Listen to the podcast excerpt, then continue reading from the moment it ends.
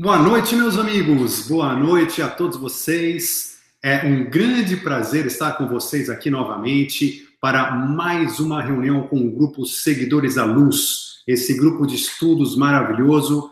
Enfim, estamos, temos, tido a oportunidade de grandes discussões, de grandes conversas, de grandes oportunidades e uh, hoje então temos aí um tema, né, um tema fundamental para nossa para nossa existência, para nossa vida em si, o entendimento desse tema é muito importante, que é o entendimento de pecado, culpa e castigo na visão quântica.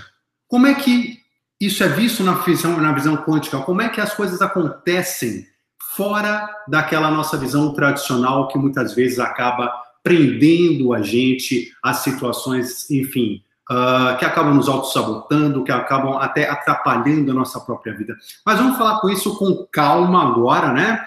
Uh, antes de mais nada, eu quero uh, dar boa noite para todos vocês e lembrar para aquelas pessoas que estão assistindo pela primeira vez, né, esse nosso encontro, que tem sido semanal, que é um encontro de estudos espiritualistas, for, é, feito pelo grupo Seguidores da Luz, que é um grupo de WhatsApp, onde nós vamos estudando um tema ao longo da semana para discuti-lo, então, uh, em geral temos feito isso nas quartas-feiras, às 20 horas. Quem não participa deste grupo e eventualmente tiver interesse em participar desse grupo, basta acessar o site www.despertandopessoas.com seguidores.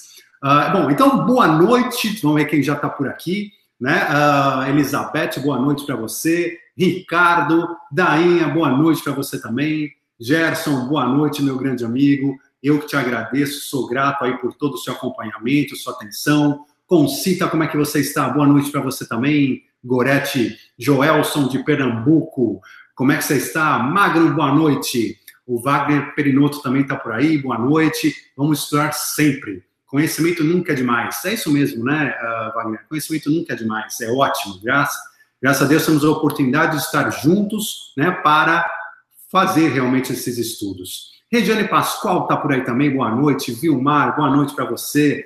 Ser Palfer, como é que você está, meu amigo? Boa noite, muita luz, muita paz também para você. Clema, boa noite. Beijo a todos vocês. Bruna Miguel, boa noite para você também. Rose, como é que você está, Rose? Boa noite para você também. Seja muito bem-vinda. Então, vamos, estamos iniciando aqui, deixa eu ver aqui, enfim, no chat, estamos chegando aqui bastante gente. Glória Miata, boa noite, Glória, como é que você está? Gratidão por mais uma aula preciosa, eu que agradeço a sua presença. Uh, Joelson também está por aqui. Joelson, como é que você está? Muitas perguntas, né, Joelson? Vamos lá, vamos tentar respondê-las todas. Charlene, diretamente de Londres, como é que você está? Uh, Marina Machado, boa noite também. Vânia, Luciano, Tati Camargo, boa noite. Tati, hoje eu vou começar falando de você, viu, Tati? É, você tá achando que não? Vou começar falando de você.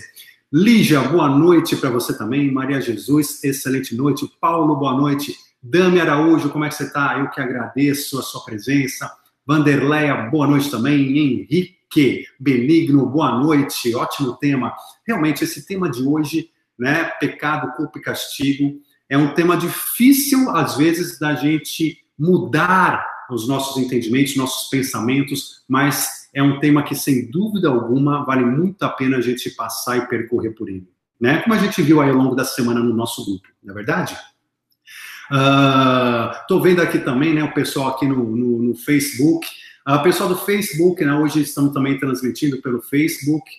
Uh, quero até né, informar para vocês que estão aqui também que o nosso canal principal aqui de transmissão é o YouTube, né? A gente faz através do YouTube semanalmente. Uh, e o canal do YouTube, uh, eu vou colocar aqui no chat, enfim. Não, no chat não precisa, porque vocês já estão no YouTube, né? Aqui para o pessoal do Facebook, é, é youtube.com barra DR Caltembá. Então, se você entrar na barra DR Caltembá, uh, vocês vão poder se cadastrar no canal do YouTube e também acompanhar e ser chamado, enfim, né? Faça a subscrição para uh, saberem sempre que a gente estiver fazendo aqui os nossos trabalhos, as nossas transmissões, que vocês possam participar ao vivo com isso aí também, ok? Então, agradeço a presença de todos vocês aqui também, né, uh, pelo, pelo YouTube. Eu estou vendo aqui Regina, irmã do, do, do, Ricardo. Excelente, Regina, como é que você está? Né? Enfim, uh, voltando aqui, né, vou voltar um pouquinho para o YouTube. Uh, Ieda, boa noite, como é que você está? Patrícia, acho que eu pulei, né?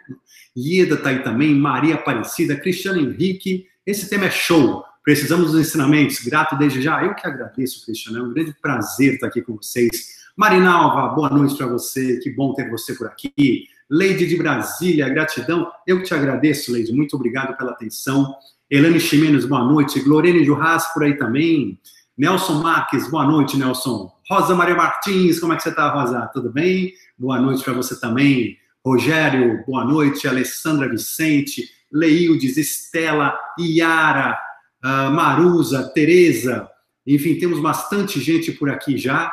Né? Eu tô, o, o, o chat aqui já está andando para cima, aqui está me atrapalhando já. Tá? Né? As pessoas vão escrevendo embaixo vai subindo. Já estou me perdendo. Mas boa noite para todos vocês. Rosalina, Éder por aí também, Lidson, Maria Emília se eu pular alguém, não fiquem bravos, né? Realmente o chat está se mexendo. Boa noite, Maria Emília, boa gratidão para você também. Vanderleia, Regina, elas gostam. Elas gostam, estão por aí também, né? Boa noite para você também, meu amigo. É pela primeira vez aqui, excelente. Espero que seja a primeira de várias. Regina Mendanha por aí também, Miguel Ferrari, o Diego Gil, ou como é que tá, Diego, meu amigo? Tudo bem? Boa noite para você também. Boa noite, Jaqueline, Tiago, Cecília, Glani Tieco, direta de Maringá, excelente. Eduardo Felizardo, Érico Gregório, meu amigo, Angélica Cabrito, Ali Abanac, boa noite para você também. Mércio está por aí, Miriam, Nilson, Darley, Alisson, Tiago, Haddad, Apato Nunes, Carlos Carvalho, Cris Calil, Gelson Mendes, Hugo Martins, Tiago Alves, e vamos começar. Né? Excelente, agradeço imensamente a Lígia aqui na né, presença também perguntando, para fazer parte do grupo de estudo, qual o site? Deixa aqui o link gratidão. Ok, então vamos lá. Para fazer parte do grupo de estudos, né, o grupo do WhatsApp, do grupo Seguidores da Luz, entre no site despertandopessoas.com barra seguidores. Então, despertandopessoas.com barra seguidores. Estou jogando aqui no chat, né? Quem está no Facebook, então anota também, né? A Ide está por aí também, passou por aqui agora, né? Simones também, boa noite para vocês, que bom ter a presença de vocês. Simone Scaldini por aí também, Sandra Martins, excelente. Bom, gente, então, uh, o Rufino está por aí também. Bom, vamos começar, né? Uh, é realmente um enorme prazer para mim ter essa oportunidade de estar com vocês aqui semanalmente e da gente conversar sobre temas profundos da nossa espiritualidade, sobre a nossa pessoa, sobre a nossa essência, sobre o nosso crescimento espiritual, né? E, e com pessoas, né, e principalmente com um grupo, o nosso grupo Seguidores da Luz, que tem liderado isso, com pessoas realmente dedicadas a esse estudo, com pessoas que estão realmente, enfim, empenhadas né, em se aprofundar, em crescer. E também, né, hoje, nas né, quartas-feiras, quando a gente tem esse encontro, é aberto a todos, mesmo quem não é do grupo Seguidores da Luz, e é um grande prazer ter vocês aqui no chat. Uh, Para quem nunca, nunca, nunca esteve aqui com a gente, eu começo falando sobre as perguntas e conversas que tivemos ao longo da semana com os seguidores da Luz, e depois, ou ao longo do caminho, eu abro aqui no chat para as perguntas das pessoas que estão aqui presentes, ok? Aí eu vou tentar aqui, enfim, acompanhar no chat uh, ah, para a gente também responder e tentar fazer com que todo mundo participe o máximo possível. Bom, vamos lá. Uh, hoje nós vamos falar então da visão quântica de pecado, culpa e castigo.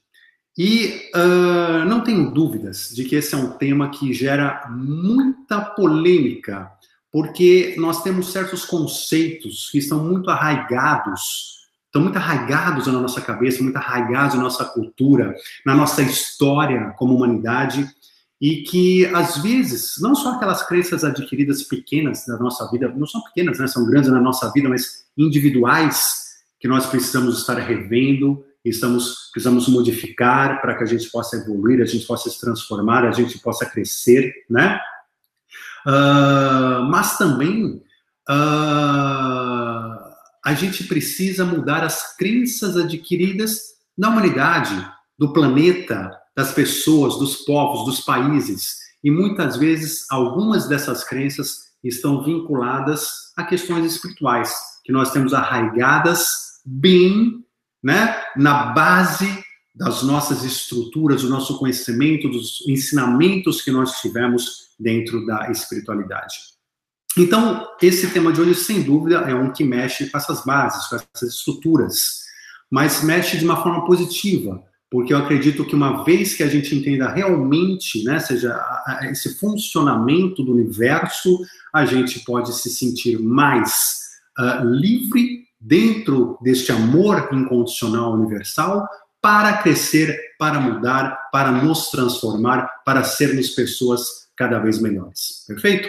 Então, uh, vamos lá, eu vou começar por aqui. Eu não perguntei, né, mas acho que o som deve estar chegando bem aí, som imagem para vocês. Uh, espero que ninguém comentou nada hoje, então eu estou acreditando que sim, né?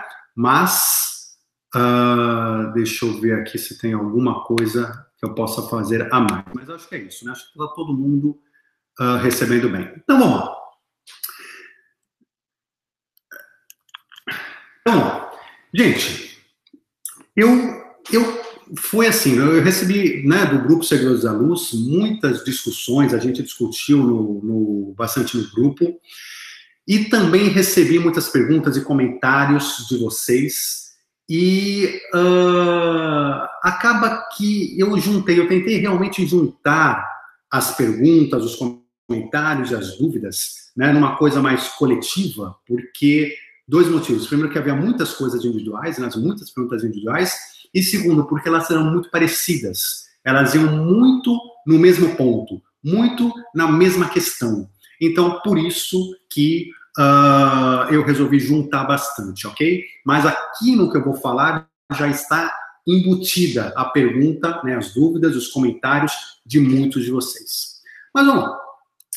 Em primeiro lugar, eu quero comentar sobre, eu quero ler para vocês uma parte de um comentário de uma das nossas né, participantes aqui do grupo Seguidores da Luz, que é a Tati Camargo. Eu falei, Tati, que eu ia falar de você hoje, né? Uh, ela mandou algumas perguntas, mas ela mandou um, um trecho aqui que acho que resume bastante o que nós vamos conversar. E por isso que eu vou ler, mas é claro que não é só o entendimento dela, o entendimento do grupo, mas acho que vai ficar bastante claro. Vamos lá. Ela comentou o seguinte: uh, bom, para quem não sabe, esse nosso estudo de hoje tem como base aula 9 do curso O Despertar da Consciência, que está na minha página de YouTube, né? www.youtube.com barra Ali tem o curso O Despertar da Consciência com 10 aulas, e nós estamos vendo essas 10 aulas. Estamos hoje na aula 9, revendo a aula 9.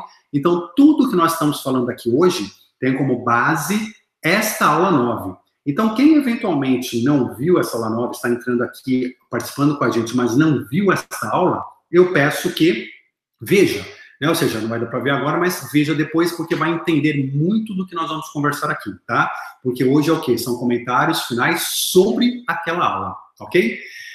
Então, a Tati Camargo comentou o seguinte: essa aula nova é incrível, assim como todas as outras, agradeço, uh, mas ela traz uma quebra de paradigma muito importante, a meu ver, mas também delicada.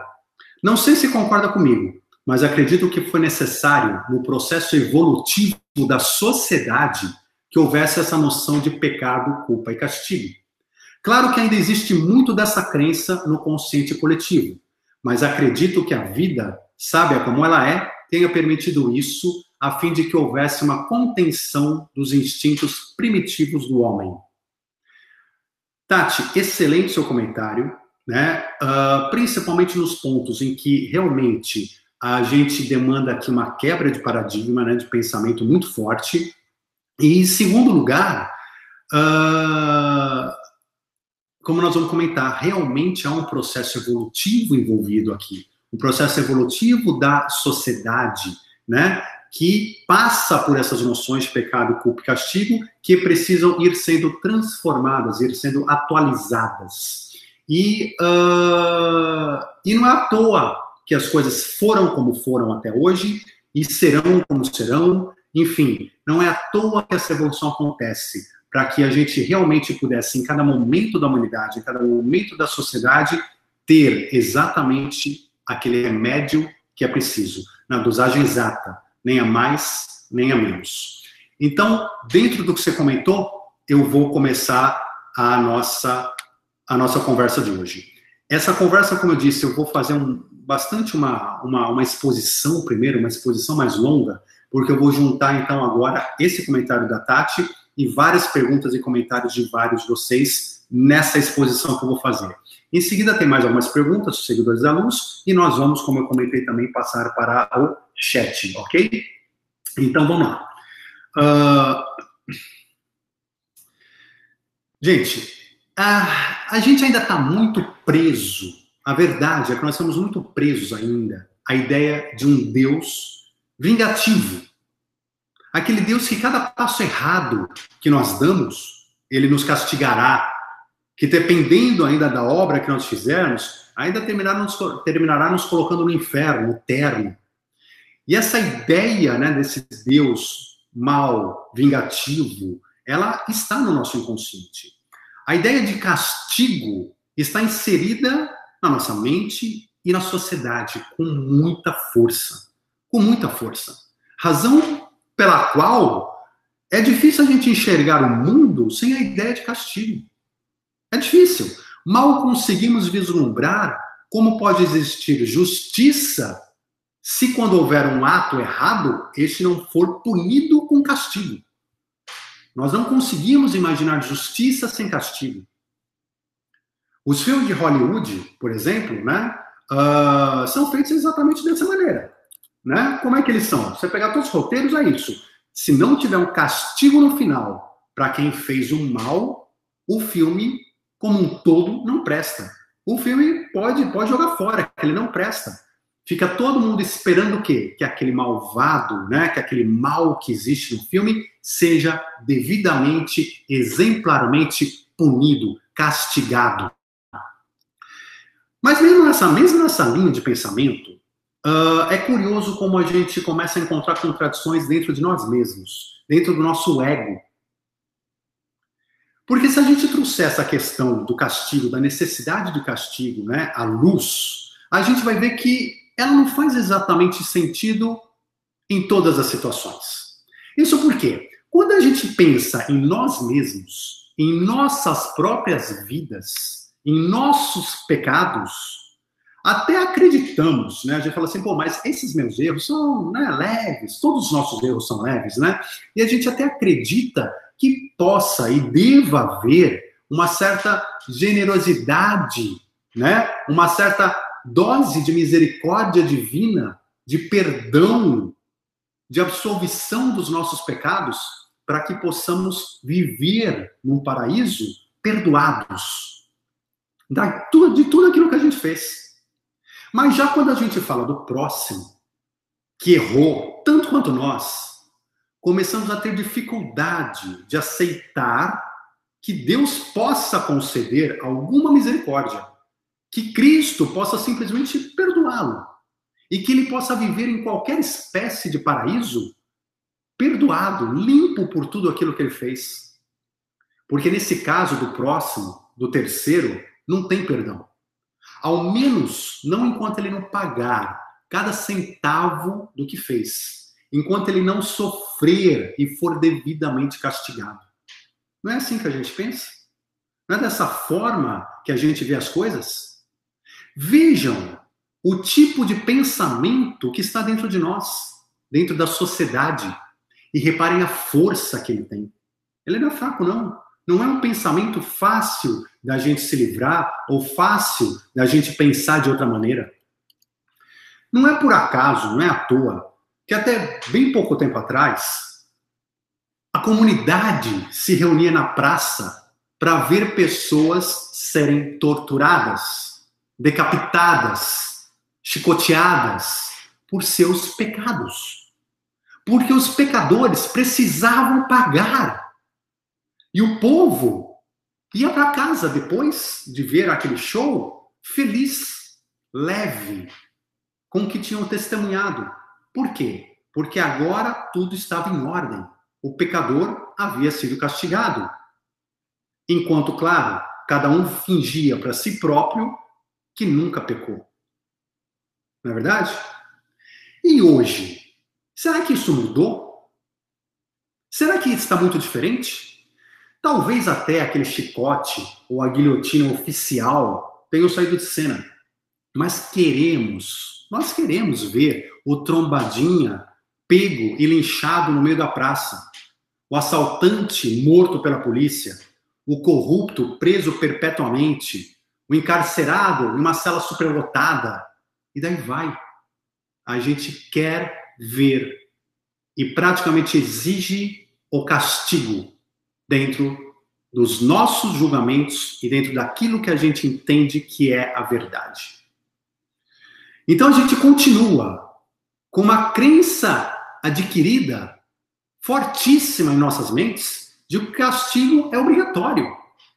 E é, é difícil pensar fora dessa caixa. É difícil, realmente é difícil pensar fora dessa caixa.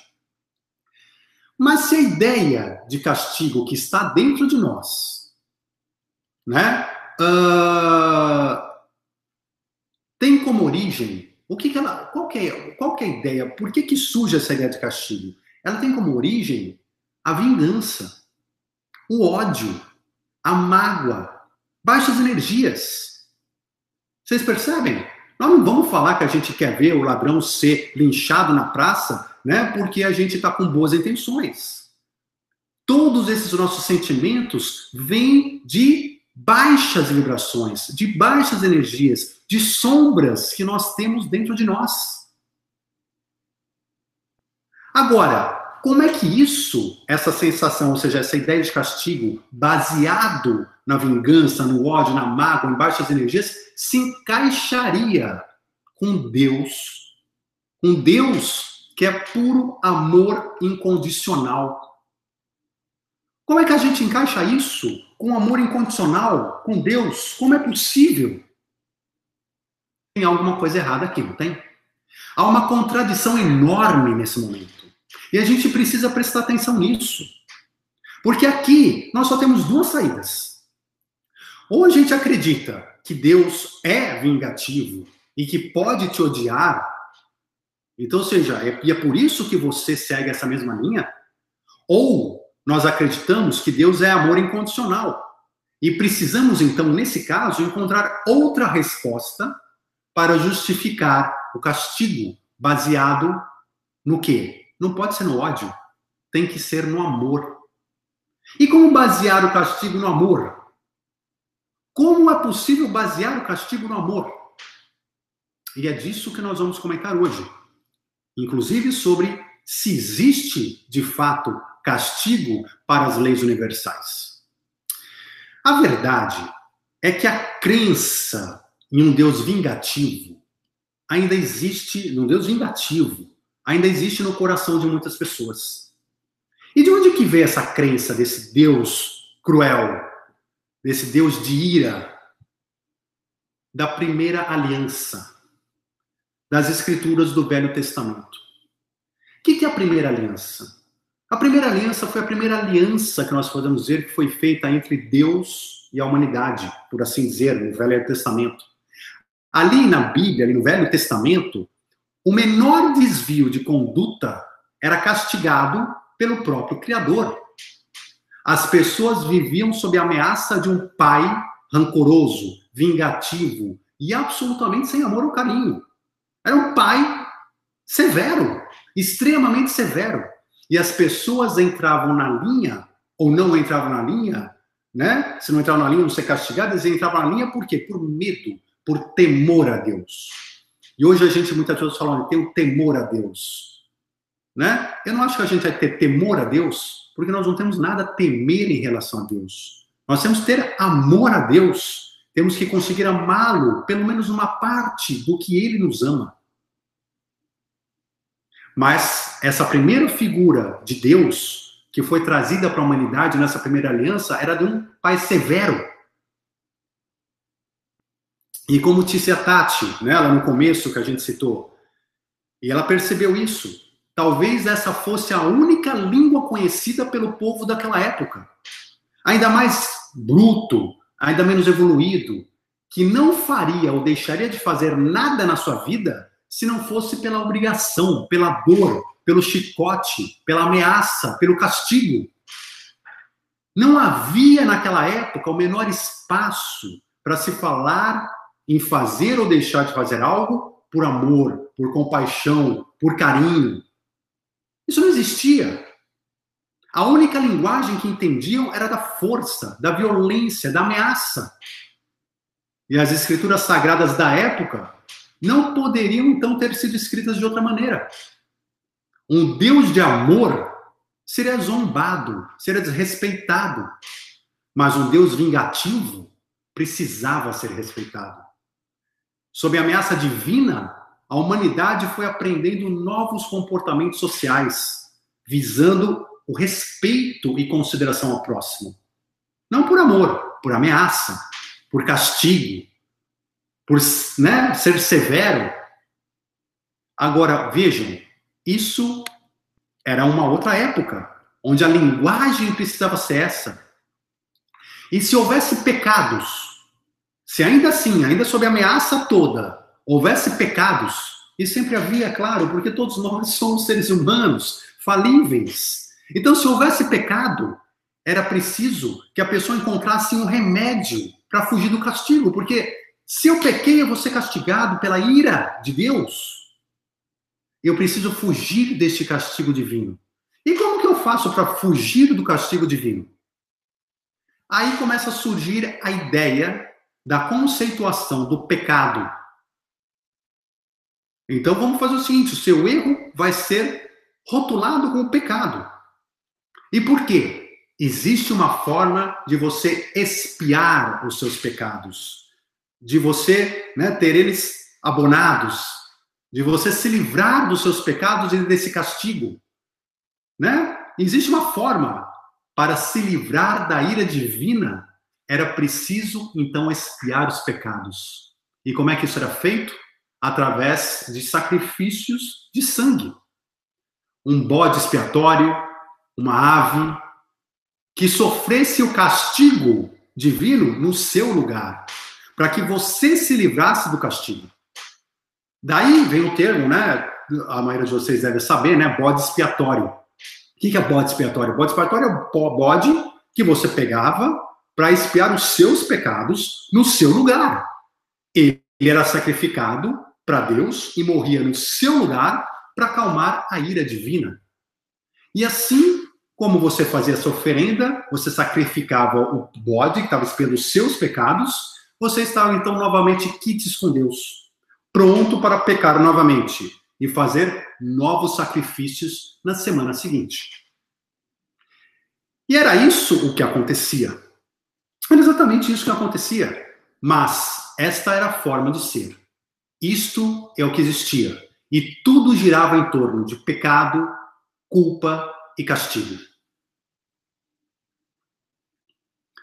Mas eis que surge a segunda aliança.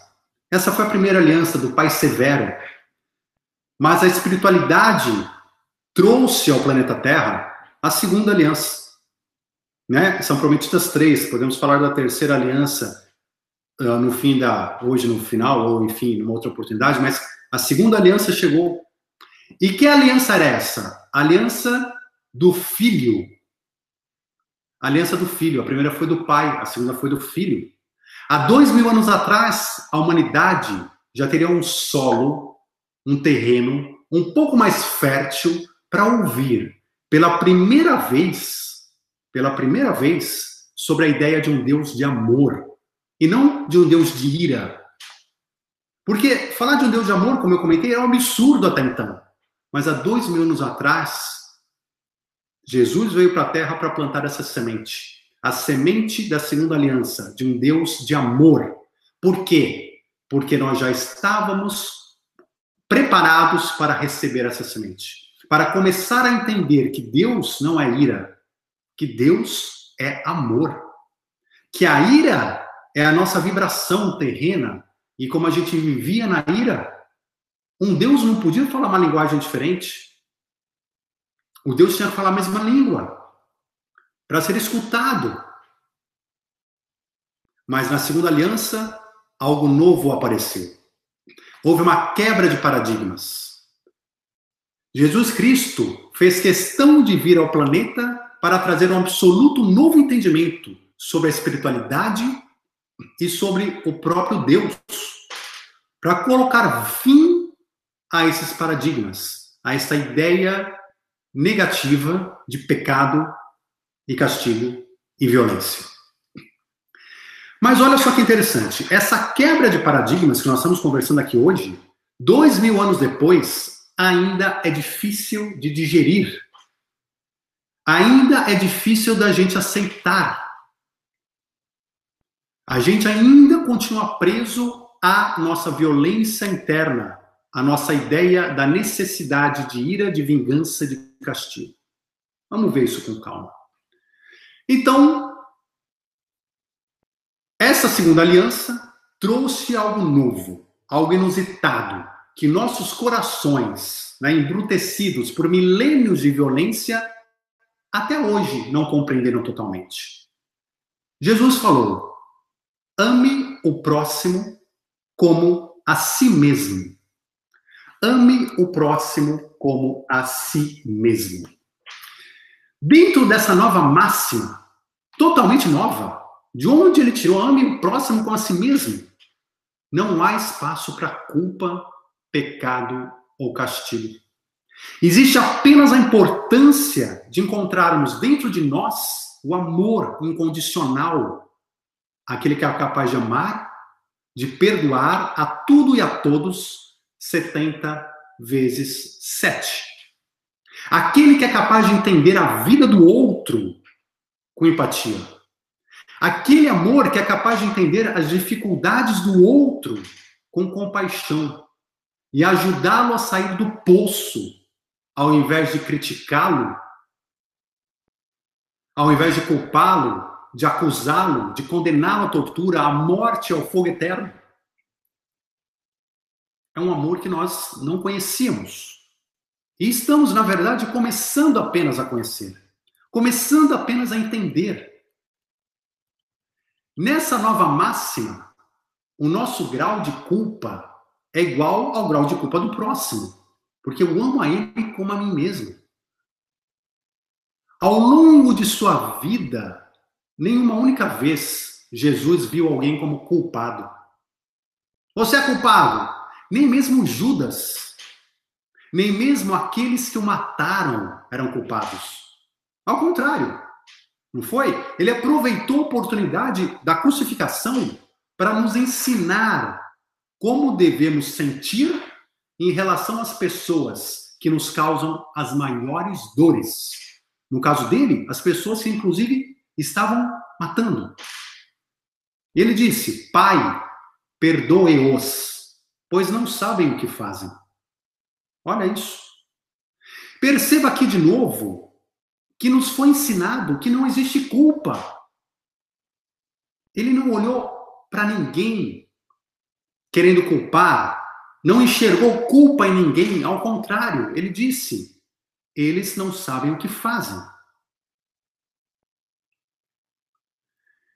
Existem momentos em nossa vida onde, pelas verdades que nós acreditamos, pelas falsas crenças que nós vamos adquirindo ao longo do caminho, literalmente nós não sabemos o que estamos fazendo. Nós somos como crianças perdidas no caminho da nossa evolução.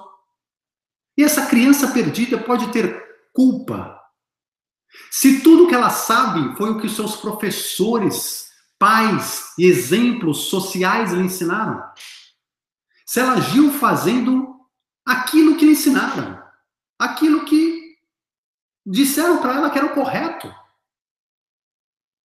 Se ela agiu como sabia e como podia agir naquele momento específico, nem a mais nem a menos. É claro, toda criança precisa crescer. Toda criança precisa crescer em algum momento. Toda criança precisa perceber um dia, sozinha, que o que lhe ensinaram é apenas uma parte da verdade, que a forma de atuar no mundo é pelo amor e não pela violência. E nesse dia ela vai mudar, ela vai se transformar, evoluir e se tornar o anjo que todos nós queremos que ela seja. E essa criança, percebam, somos todos nós.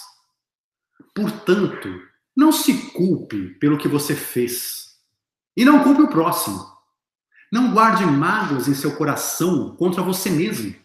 Porque quando você faz isso e você se julga incapaz, você acaba se julgando não merecedor, colocando sua autoestima lá embaixo, gerando com isso doenças físicas, psicológicas, trazendo tristeza, depressão para sua vida.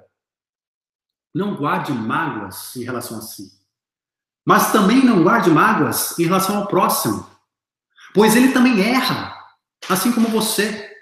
Ele também é uma criança espiritual, assim como você. Ele também não sabe o que faz, assim como você. E um dia, ele também vai perceber seus erros, vai mudar sua essência e passará a ser um anjo, assim como você. Não existe culpa no universo. Essa palavra é uma criação humana, é uma ilusão. Foi criada por nós apenas porque, se nós não encontrarmos um culpado, um culpado para cada situação, nós não temos paz interna, porque nós não temos para quem apontar o dedo e castigar. Lembra do castigo, que é tão necessário, que está no nosso inconsciente coletivo? Para existir castigo, é imprescindível definir culpados. Mas o castigo também é uma ilusão criada pelo homem. O castigo é uma criação humana que só existe aqui. Percebam que se a gente tirar a palavra culpa do nosso vocabulário, nós não temos a quem castigar pelas coisas ruins que acontecem no mundo e nas nossas vidas. Como é que eu vivo minha vida? Vejo coisas ruins na minha vida e no mundo e eu não tenho a quem castigar e não tenho a quem culpar? É difícil, né? Por isso que é tão difícil tirar essa palavra culpa do nosso vocabulário, das nossas crenças. Porque, né, como pode ter coisas ruins sem o culpado, sem alguém para castigar? Se não houver um culpado para apontar o dedo, castigar e eliminar essa pessoa desse mundo, então eu não posso fazer um mundo melhor. Porque a gente acha que a gente só faz um mundo melhor eliminando essas pessoas, mudando essas pessoas, castigando essas pessoas. E a gente se esquece de que a gente faz um mundo melhor de um único jeito, mudando a nós mesmos analisando as nossas ações, analisando o nosso interior. E não querendo mudar o terceiro. Mas, enfim, é no que nós acreditamos. E continuamos presos à ideia de que castigo é imprescindível. Mas será que esse é mesmo o verdadeiro caminho do amor universal? Do amor incondicional de Deus? Eu acho que é fácil para todo mundo perceber, né? E como a gente comentou, que Jesus Cristo jamais castigaria alguém. Ele jamais castigaria alguém. Ele jamais culparia alguém como não culpou. Se analisarmos de novo o seu principal ensinamento, ame ao próximo como a si mesmo. Nós vamos perceber que a necessidade de sermos castigados precisa ser igual à necessidade de castigar o próximo, como a gente comentou. Mas o que, que acontece?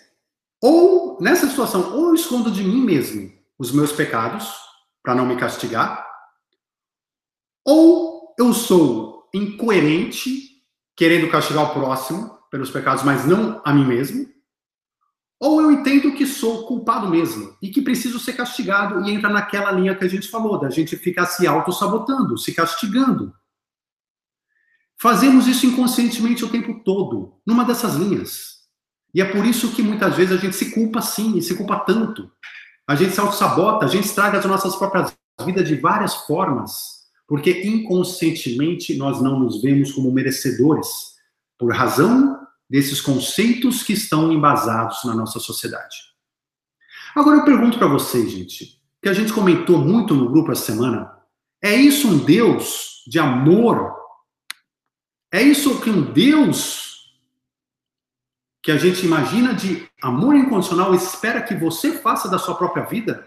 Ficar se castigando e se auto-sabotando? Que se culpe por seus atos?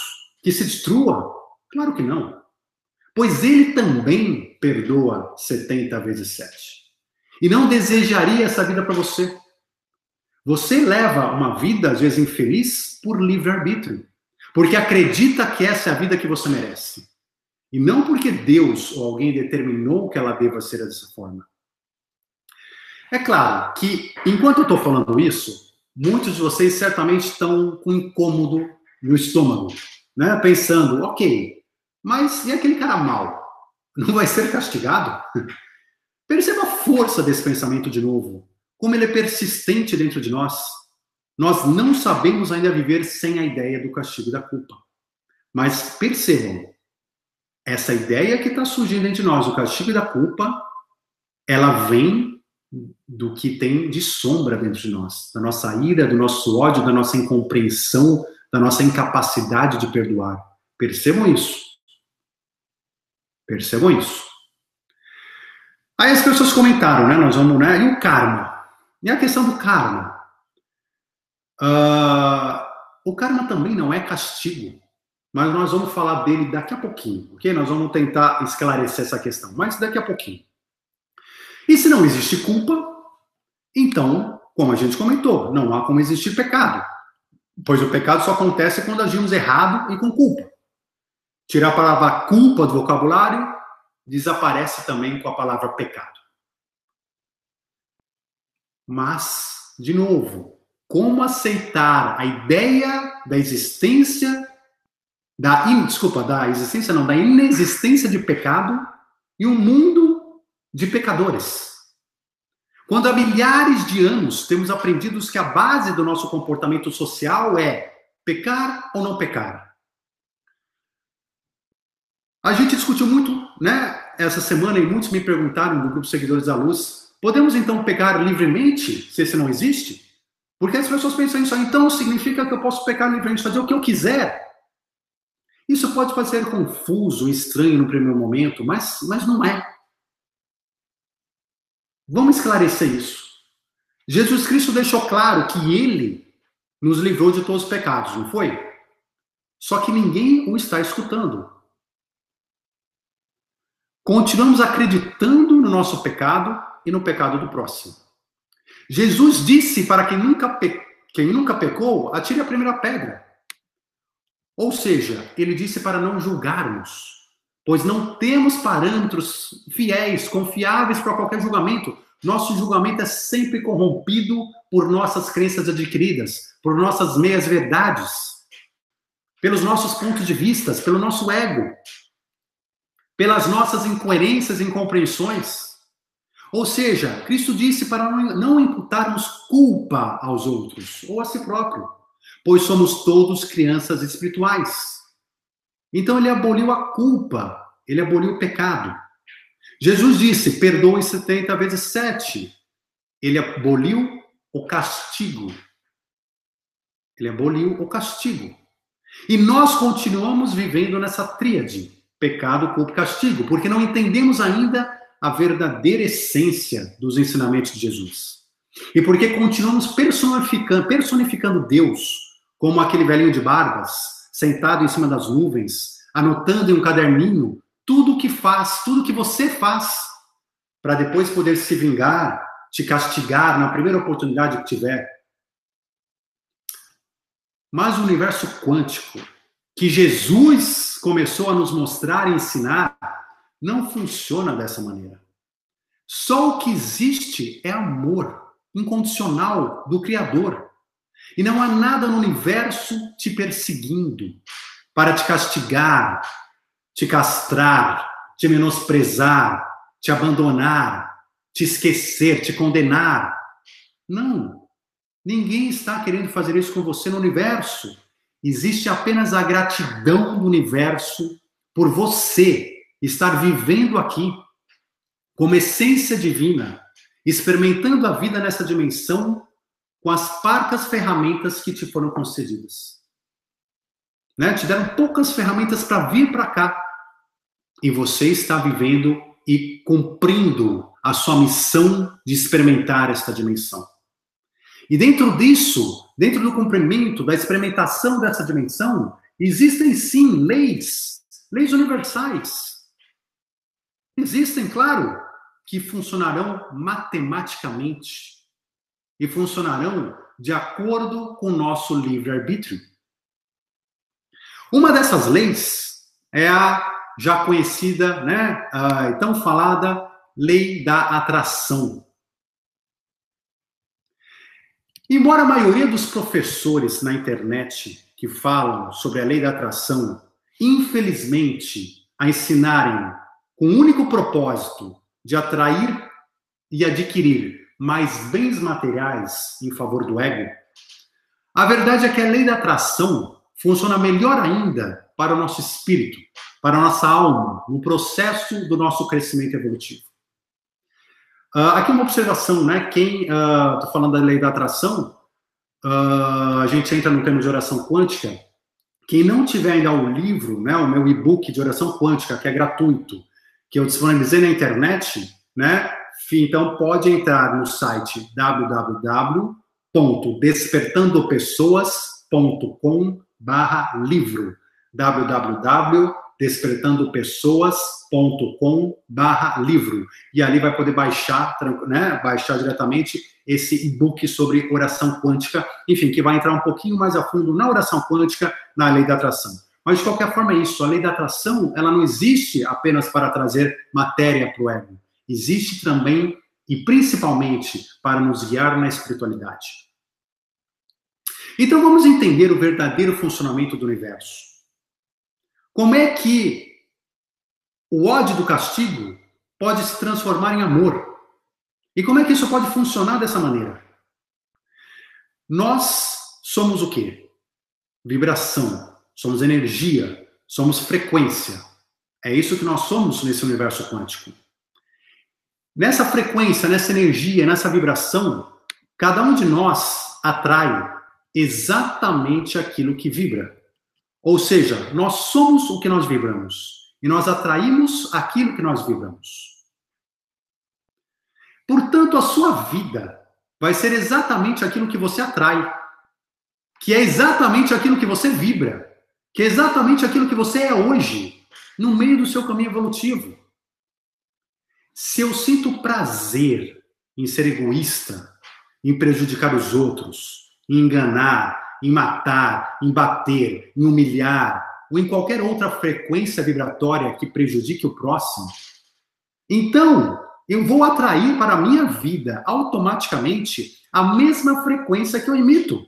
E acabarei tendo infelicidades ao longo da minha jornada. Com pessoas que vão justamente ser egoístas comigo, me prejudicar, me enganar, me matar, me bater, me humilhar. Eu receberei de volta exata mesma frequência que eu emito. Percebam aqui a sutil diferença. Não existe culpa, mas sim uma consciência individual vivendo uma verdade parcial, onde ela acredita estar fazendo o correto. Onde de fato ela está dando o melhor de si, o melhor que tem para oferecer.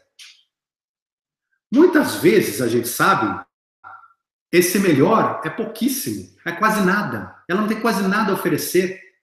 Mas é porque ela é uma criança espiritual, ainda muito pequena. Mas não por culpa de sua essência, que é divina, que está em seu interior. Mas sim pelas ferramentas, pelos professores, pelas crenças, pelo que ela pôde experimentar na sua vida.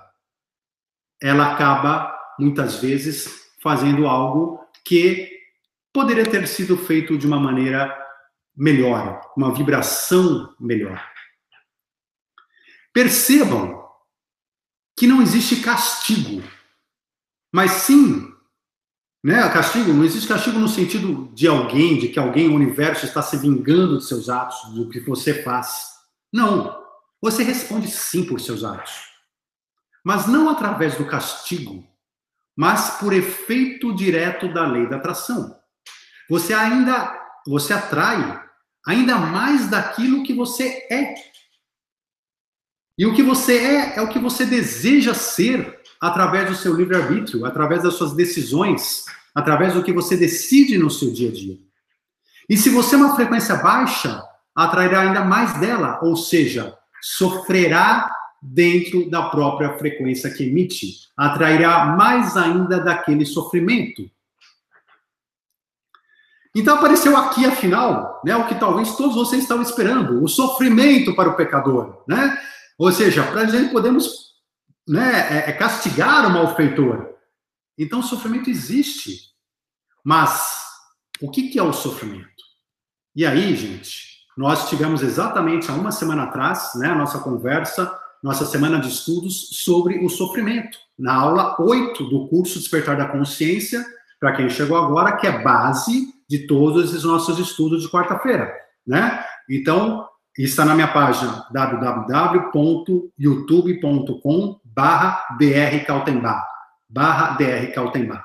Então, ali vocês têm as 10 aulas do curso Despertar da Consciência. Hoje estamos vendo a aula 9, discutindo as questões da aula 9, que foram discutidas no grupo Seguidores da Luz ao longo da semana.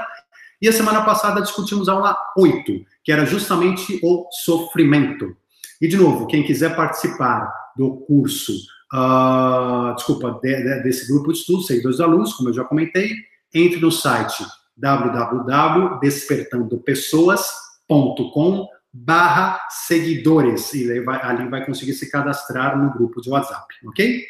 Mas então, voltando, chegamos finalmente à questão do sofrimento, né? Vamos castigar o malfeitor, mas o que é o sofrimento que nós vimos, né, na aula passada? E quem não teve aula passada, ela está também na minha página do YouTube, pode rever, né? Mesmo está ao vivo, está, e a de hoje também, ela vai ficar na página do YouTube.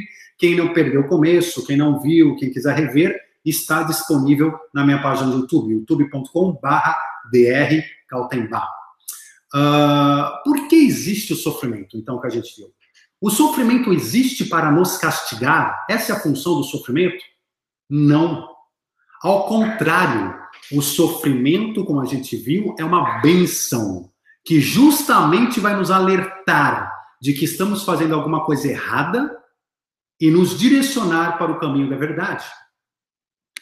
Assim, como a gente conversou bastante a semana passada, a gente não sofre como um castigo, mas como uma bênção oriunda do amor incondicional do Criador, que quer nos colocar de volta na trilha correta, que quer nos dar a mensagem de que podemos estar trilhando um caminho mais feliz.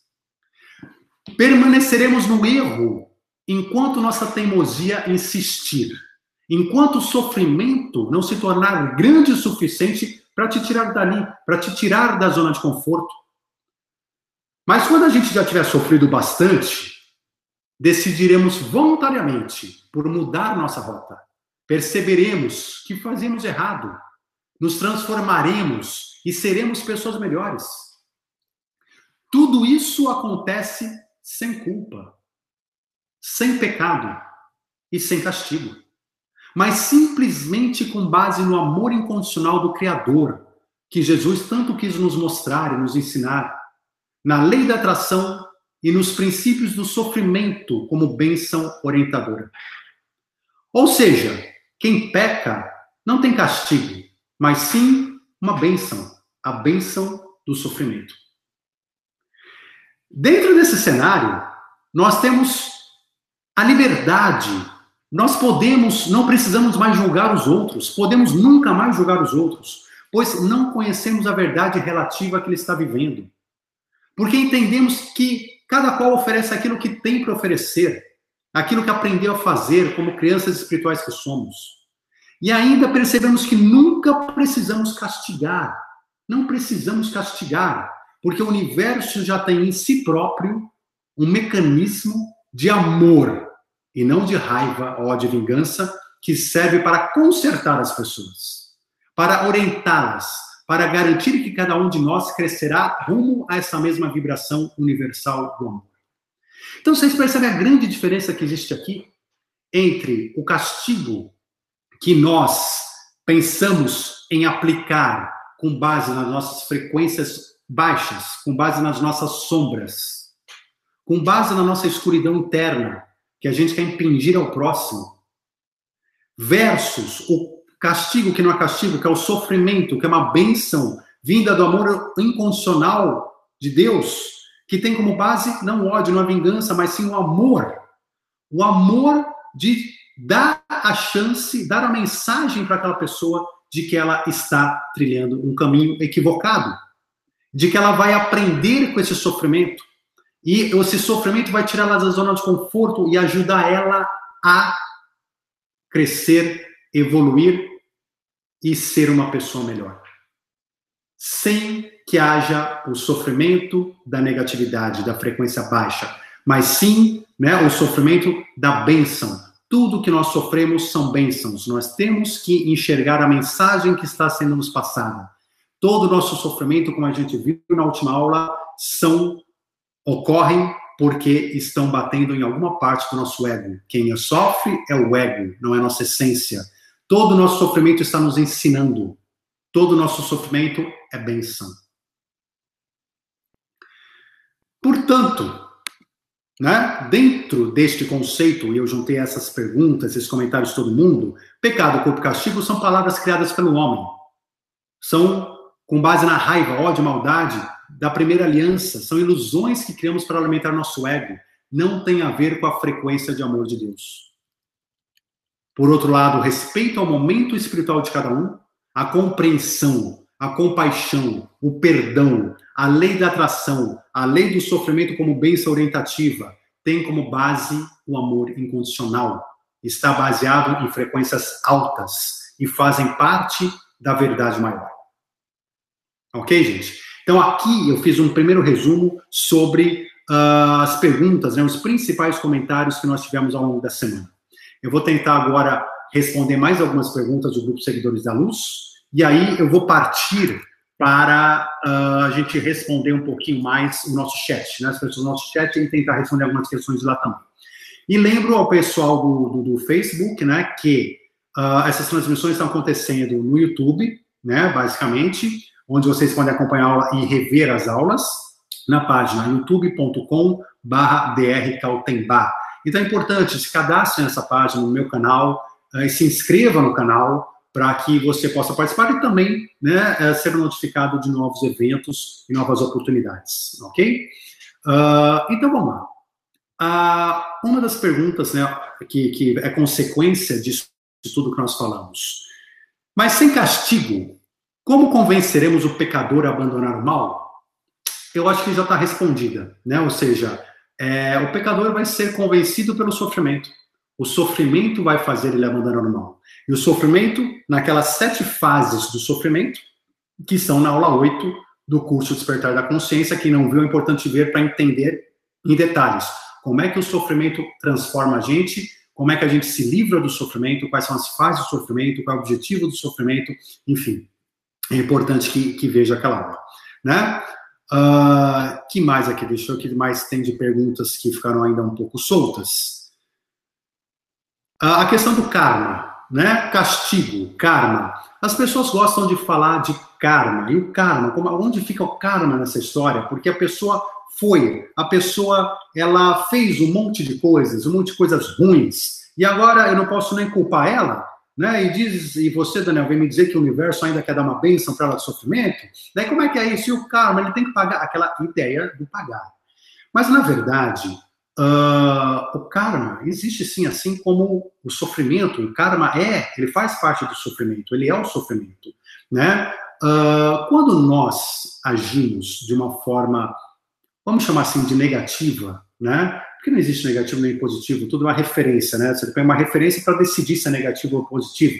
Mas, enfim, quando a gente agir de uma forma negativa, o sofrimento vai, então, nos empurrar para nós aprendermos a negatividade daquela forma e para que a gente possa, então, nos transformar e superar a, aquela questão. Nós só superamos, tudo é frequência no universo. No universo quântico, tudo é frequência, tudo é energia. Então, o que, que acontece? Nós só superamos nós só nos transformamos internamente, mudamos a nossa frequência de fato, conforme a gente consiga trazer para dentro de nós a positividade para que nossa frequência aumente. Então, o que, que acontece? Esse sofrimento, ele vai ajudar a trazer essa positividade. nós vamos trazer também ações mais positivas para nossa vida que vão ajudar também a mexer nessa frequência. Tudo isso vai acontecer ao mesmo tempo, mas no final o universo quântico é matemático. Nós não conseguimos chegar a uma frequência mais alta, né, ou seja, lá angelical e com uma série de bênçãos relacionadas a essa frequência, se nós estamos aqui, sem passar pelo caminho inteiro.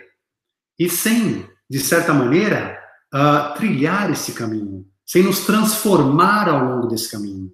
E essa transformação vai acontecendo lapidando nossos egos, vai acontecendo trazendo esse sofrimento.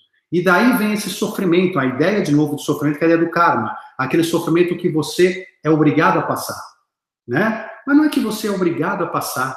Na verdade, a lei da atração está te trazendo sofrimento, por quê? Porque a lei da atração vai trazer o sofrimento que você emite, a mesma vibração que você emite.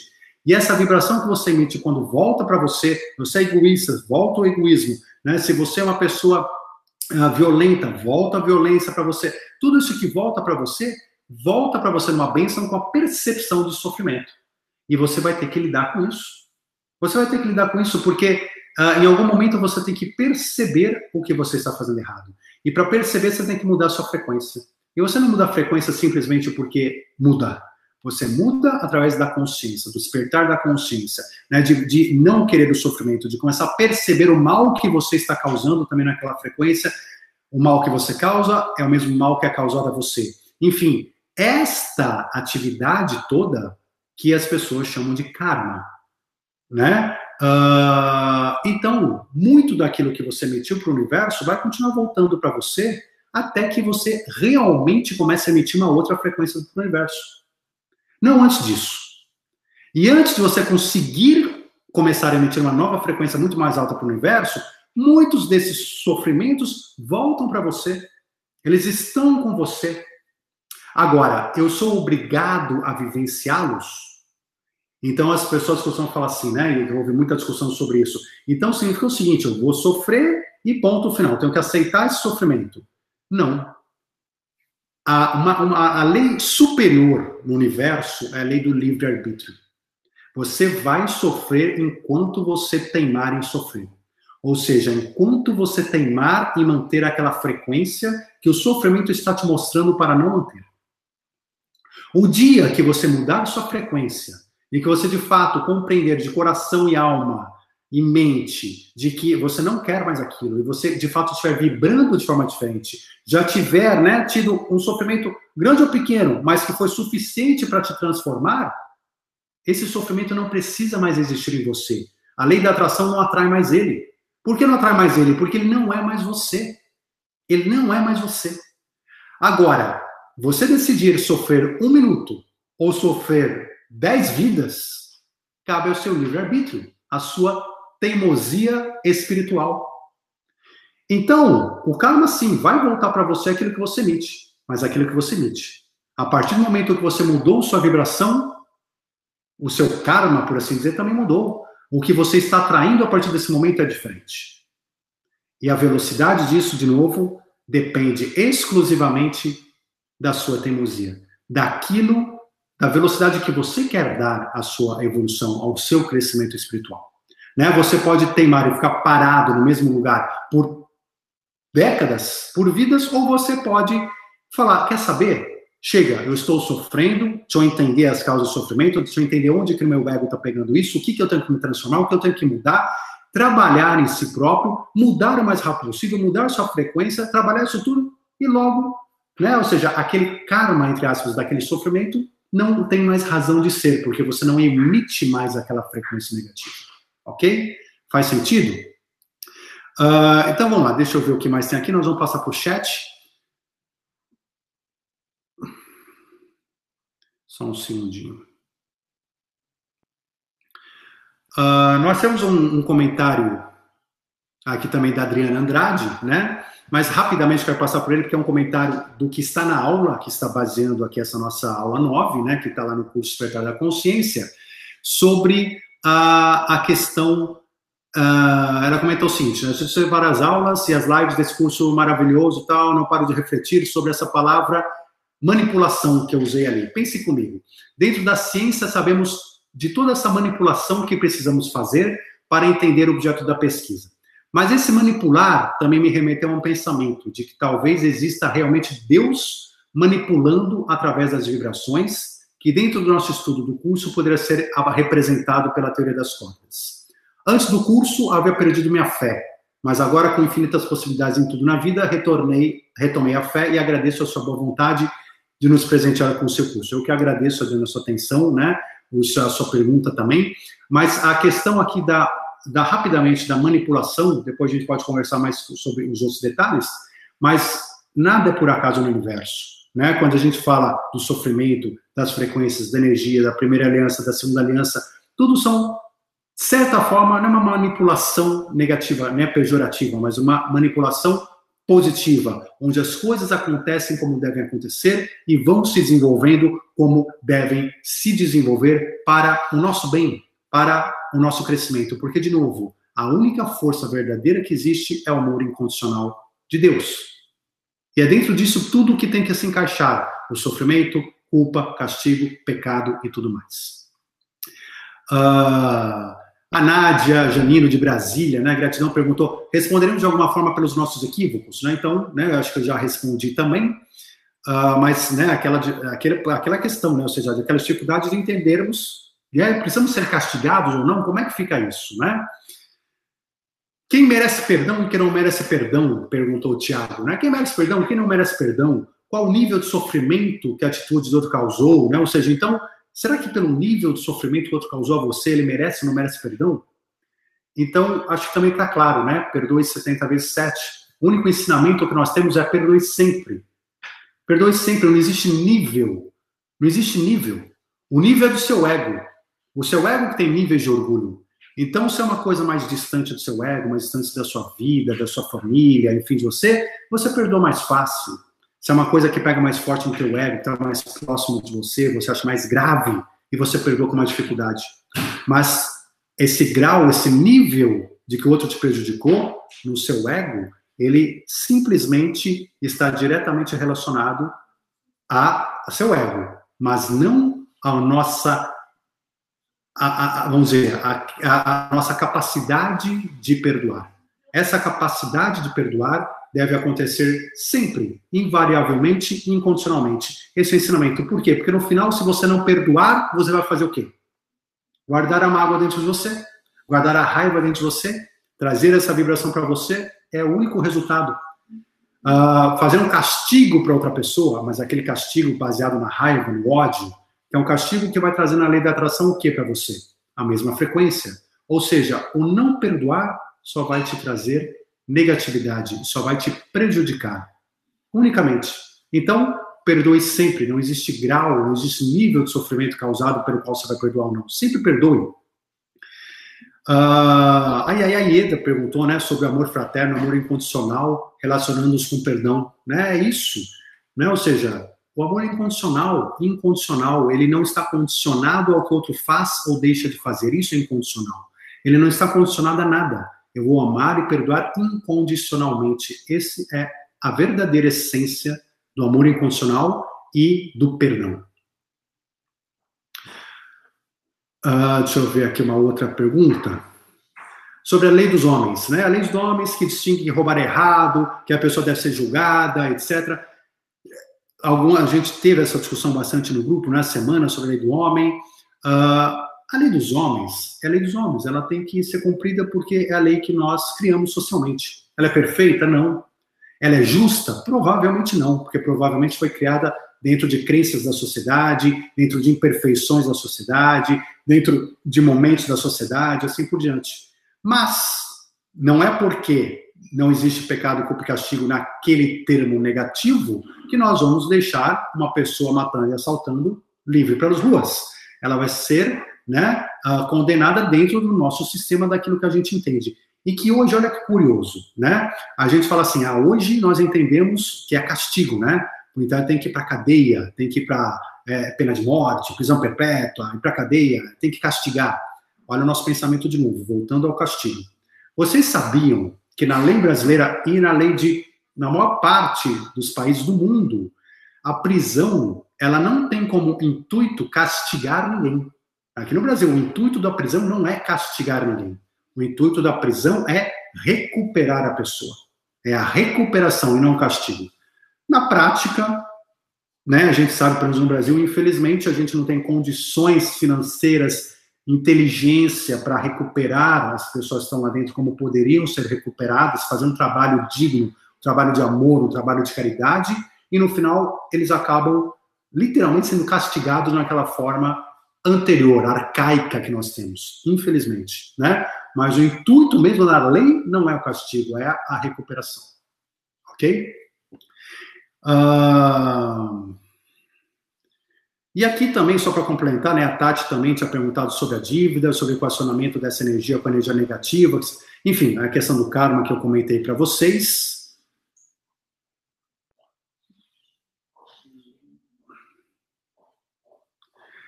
Há uma colocação da Maria Emília, né, muito interessante, né? Acredito que tudo bem ela ter tomado consciência do mal que praticou a pessoa, né? Mas ainda assim ela está em débito pela lei da ação e reação, ela tem ainda expiações a cumprir. Então é um pouco daquilo que eu comentei, né? ou seja, tem expiações a cumprir enquanto realmente estiver vibrando nessa vibração e trazendo para si esse sofrimento. Ele vai ter expiações a cumprir durante toda a escala até chegar onde ela vai chegar durante toda a escala, ela está passando né, pela energia, pelos sofrimentos relativos àquela escala. Mas ela pergunta: por isso tanta gente boa fica doente ou nasce com alguma dificuldade? Ou é total escolha do espírito nascer assim? Uh, apenas um comentário rápido, Maria Emília. Primeiro, você falou